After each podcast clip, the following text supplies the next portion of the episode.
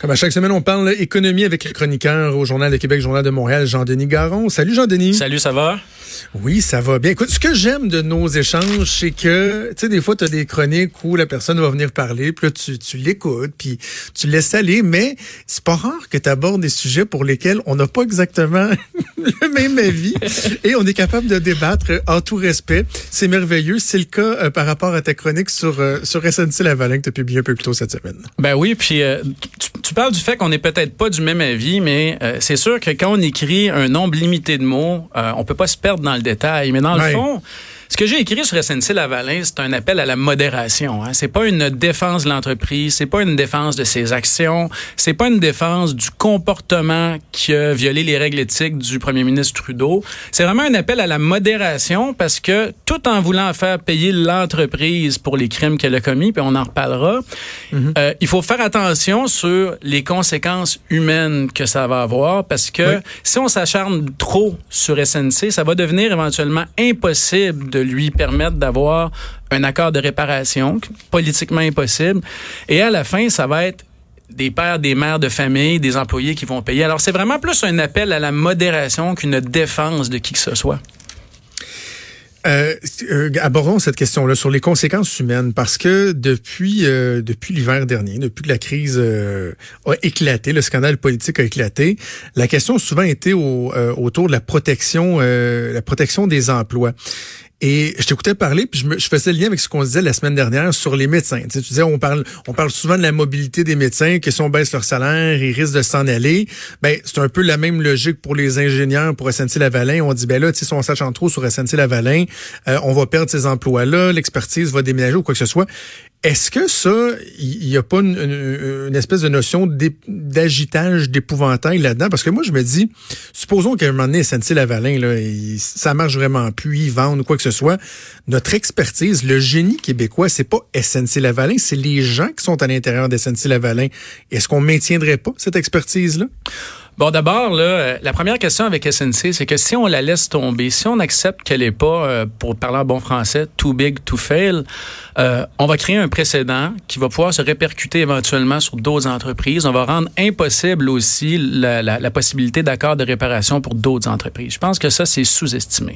Hmm. La deuxième chose, c'est que effectivement, il y a des ingénieurs, il y a du staff euh, qui vont pouvoir se relocaliser et continuer à pratiquer le génie. Mais il faut bien comprendre que SNC au Québec, c'est 4500 employés mhm. dont 1000 ingénieurs. Et euh, une des raisons qui font que c'est aussi gros, c'est que le siège social est ici. Alors, un des éléments qu'on doit considérer dans l'équation, c'est la préservation des sièges sociaux. Si un jour on détruit SNC Lavalin, évidemment SNC a des actifs, a des contrats, des clients, euh, on pourrait mettre à risque la survie du siège social à Montréal et c'est en soi un problème. Ça, c'est le premier aspect. Le deuxième, c'est qu'on pourrait déstabiliser le marché du génie, mais il faut comprendre qu'il n'y a pas juste des emplois là-dedans. Il y a du capital public. Là. Quand vous regardez euh, les principaux actionnaires des SNC, puis écoutez bien les chiffres, là. le plus gros actionnaire des SNC, c'est la Caisse de dépôt de placement du Québec à mhm. presque 20% presque 20% Le deuxième plus gros, c'est RBC, euh, dividende canadien, à 2,75 et vous allez comprendre que le retraité québécois, le pensionné québécois y est pour quelque chose. Alors, c'est pas juste une question de on va sauver des jobs, de dire ben, les ingénieurs se replaceront pas. C'est de maintenir l'expertise, de maintenir le siège social, mais c'est aussi de s'assurer, puis on pourrait expliquer comment ça fonctionne les accords de réparation, de s'assurer que l'entreprise n'est pas pénalisée pour des crimes commis par des dirigeants de l'entreprise qui n'en font plus partie aujourd'hui, puis qui font eux personnellement l'objet d'accusations criminelles. Et je pense que c'est important. Alors, c'est beaucoup plus que juste sauver des jobs. On parle des jobs parce que ça gagne des votes, mais c'est beaucoup plus vital que ça dans l'économie du Québec et aussi dans celle du Canada. Mais pour nous, c'est la question des pensions, c'est la question des jobs, c'est la question du siège social. Oui, tu sais que dans euh, le raisonnement que une minorité de gens, dont je suis, ont eu par rapport au fait que SNC-Lavalin devrait faire face à la justice, il y a justement ce sentiment-là que justice n'a pas été rendue en ce qui concerne précisément euh, les dirigeants. Là. Tu sais, des causes qui ont été abandonnées à cause des délais. Un dirigeant euh, qui regarde Netflix chez eux avec une peine à purger à domicile, les deux pieds sur le pouf, etc. Sais, justement, il y a ce sentiment-là que les gens qui ont fait les les vacheries qui ont été commises par SNC-Lavalin, des fraudes, des pots de vin, etc., que dans les faits, ils s'en sortent plutôt bien puis que justice n'a pas nécessairement été rendue. Mais ça, c'est indépendant de toute la saga politique qui a entouré la, la question de SNC-Lavalin. Juste qu'on s'entende. SNC-Lavalin euh, et certains de ses dirigeants font face à des accusations de corruption, notamment, notamment de corruption avec le régime de Muammar Kadhafi. Il y a eu des accusations portées en 2015. On parle en 2018 d'accusations qui ont lieu en 2018, pas les actes de financement illégal de partis politiques, etc. Mm-hmm. Il faut que les gens qui ait commis ça fasse face à la justice.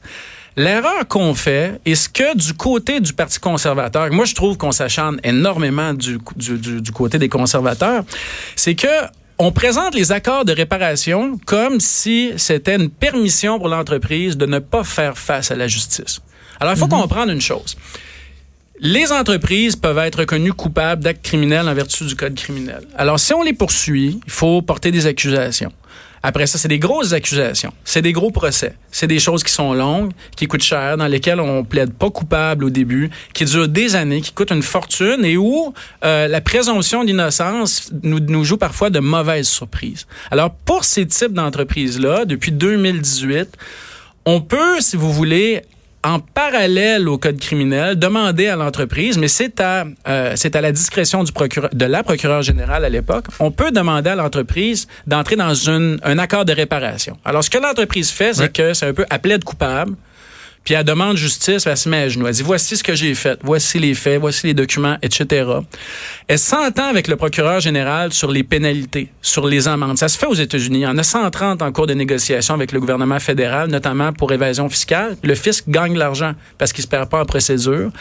Après, si l'accord est accepté par le gouvernement et par l'entreprise, mais le, si tu veux, le, le gros bouchon, c'est au niveau du gouvernement. Là, ce qu'on fait, c'est qu'on fait l'équivalent dans le système criminel pour les individus d'un plan de réinsertion. On doit mettre des mesures, changer des choses, être sous surveillance. Y a un agent de probation? ben oui, ben oui, c'est le gouvernement. Donc, c'est pas, euh, on présente ces accords-là comme si, ah, ben là, euh, le premier ministre rencontre en cachette l'entreprise, euh, on signe, on signe une entente, l'entreprise s'en va, elle paye pas. Non, l'entreprise admet sa culpabilité facilite le système. Et ça, c'est des, c'est des procédures qui ont été utilisées ailleurs. Et je dis dans la chronique, dans le Journal de Montréal, dans le Journal de Québec, que ce sont des types d'ententes qui existent aux États-Unis depuis le mm-hmm. euh, début des années 90, mais qui se sont mis à être utilisés en 2000. Puis l'histoire que je raconte, c'est la suivante. Vous vous rappelez du scandale Enron? Mhm. où euh, bon, euh, les employés avaient perdu leur emploi, avaient perdu leur pension, etc. Et Enron euh, avait un auditeur financier, donc un auditeur comptable, une compagnie de comptabilité qui était Arthur Anderson. Cette compagnie-là a fait face à des accusations. Ces accusations-là ont finalement été renversées par la Cour suprême. Mais pendant tout le processus qui a mené euh, jusqu'à la Cour suprême. L'entreprise, dont la réputation était brisée, l'entreprise a été obligée de déclarer faillite et ça a mis 85 000 personnes à la porte. Je sais pas si vous savez qu'à la fin, justice n'a pas été rendue hein, quand l'entreprise ferme. Alors, les accords de réparation se, sont mis à être sérieusement considérés par le gouvernement américain, par le département de la justice, parce que en voulant pousser la justice au sens tribunal de justice jusqu'au bout, on avait commis une injustice. Alors, il faut réfléchir à cette question-là. Je te, je te cite, tu disais, éviter la justice. Le but des accords de réparation, c'est de rendre justice dans un sens plus large du thème. Du, du terme, c'est pas de c'est pas de permettre à l'entreprise d'avoir un free ride. En même temps, tu dis que lorsqu'il y a un accord de réparation, il y a comme une espèce d'aveu de culpabilité parce que bon, euh, l'entreprise dit oui, oui, on n'a pas agi correctement, puis on va payer des pénalités, puis tout ça, mais au, moment même où SNC dit nous autres, on veut un accord de réparation, on est prêt à mettre de l'argent sur la table, à, dire euh, à dire pardon mon oncle et tout, euh, devant la justice, ils se battent comme des diables dans l'eau bénite pour dire qu'ils sont non coupables des accusations qui sont portées contre eux. Donc, tu sais, c'est comme si c'était un aveu de culpabilité, mais forcé, là. Tu sais, un mariage de raison. Dire, ah, ah c'est ça, on a fait quelque chose de pas correct, le m'a donné tant de millions, puis ça moi patience, tu sais. Moi, moi, je trouve que l'attitude du holding, des dirigeants de SNC Lavalin dans tout ça est rien pour aider à la cause en termes de, de, de, de, de perception, d'une de, façon de, de regarder un peu les gens de haut. Puis trouves-tu qu'ils s'aident, toi?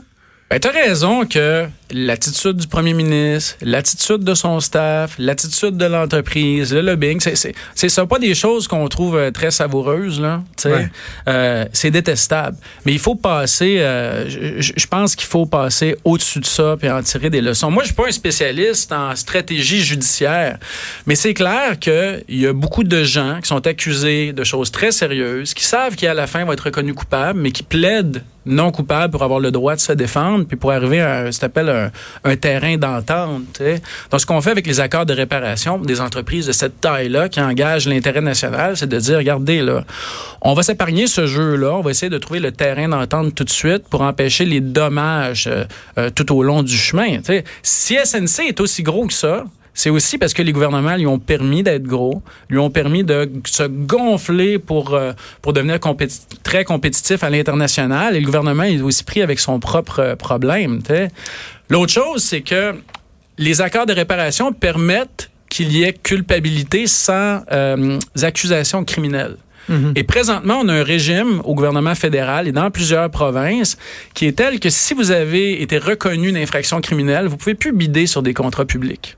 Alors, vous allez comprendre que SNC, c'est un gros joueur. Alors, là arrive toute la question de comment on peut permettre qu'il soit reconnu coupable, qu'il paye, qu'il soit responsable et qu'il change, tout en faisant en sorte qu'on les accuse pas formellement devant un tribunal et qu'on n'ouvre pas tout notre marché de grands projets aux compétiteurs étrangers qui, eux, ont peut-être bénéficié d'accords de réparation dans leur propre pays. Tu sais, c'est délicat, parce qu'on vit dans une économie ouverte où on a des concurrents. Alors, c'est comme je dis, c'est quand, quand je parle de vraiment un appel à la modération, c'est un appel à lorsqu'on se forme une opinion ou lorsqu'on se forme un jugement sur ce qui arrive à SNC, à essayer de voir un peu ce qu'on a tendance à pas vouloir voir, c'est-à-dire les employés, la situation, mm-hmm. les compétiteurs. Euh, l'état du marché à l'international, les questions plus techniques criminelles et de se dire pourquoi on est pourquoi on, on, ferait pas en sorte que cette entreprise-là devienne bonne, qu'elle fasse plus les niaiseries qu'elle a faites, tout, tout en s'assurant que les individus, là on a parlé de l'entreprise, que les individus qui ont commis des crimes, eux, passent devant le tribunal, puis qu'on n'ait pas de pitié pour eux. Avant qu'on se laisse, Jean-Denis, euh, il y a des gens qui, euh, lorsqu'on parle de, SNC, disent mais en même temps, il y avait comme pas le choix d'agir comme ça parce qu'à l'international, c'est les façons de faire. Puis si tu veux avoir des contrats, t'as pas le choix. Encore aujourd'hui, en 2019, mettons que SNC a un accord de réparation. Puis c'est quoi la réalité économique de ce domaine-là, de, de, du génie au niveau mondial. Est-ce que vraiment, pour une compagnie qui veut s'imposer à l'échelle mondiale, qui veut pas juste rester sur un terrain plus euh, local, euh, a pas le choix? C'est vraiment, si tu fais pas comme les autres, tu réussiras pas à t'imposer dans ce business-là?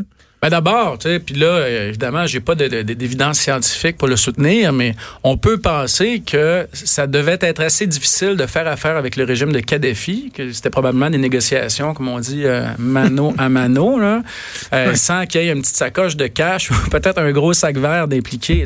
C'est difficile, il y a cette partie-là, tu sais.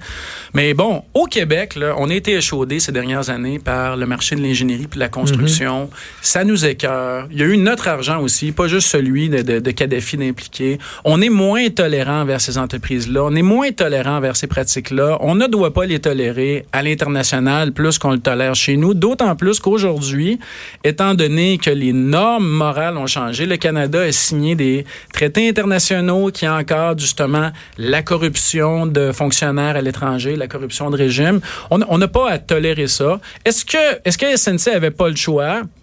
C'est difficile à dire. C'était probablement difficile de faire affaire avec certains régimes sans passer des enveloppes de cash, mais ça pardonne rien.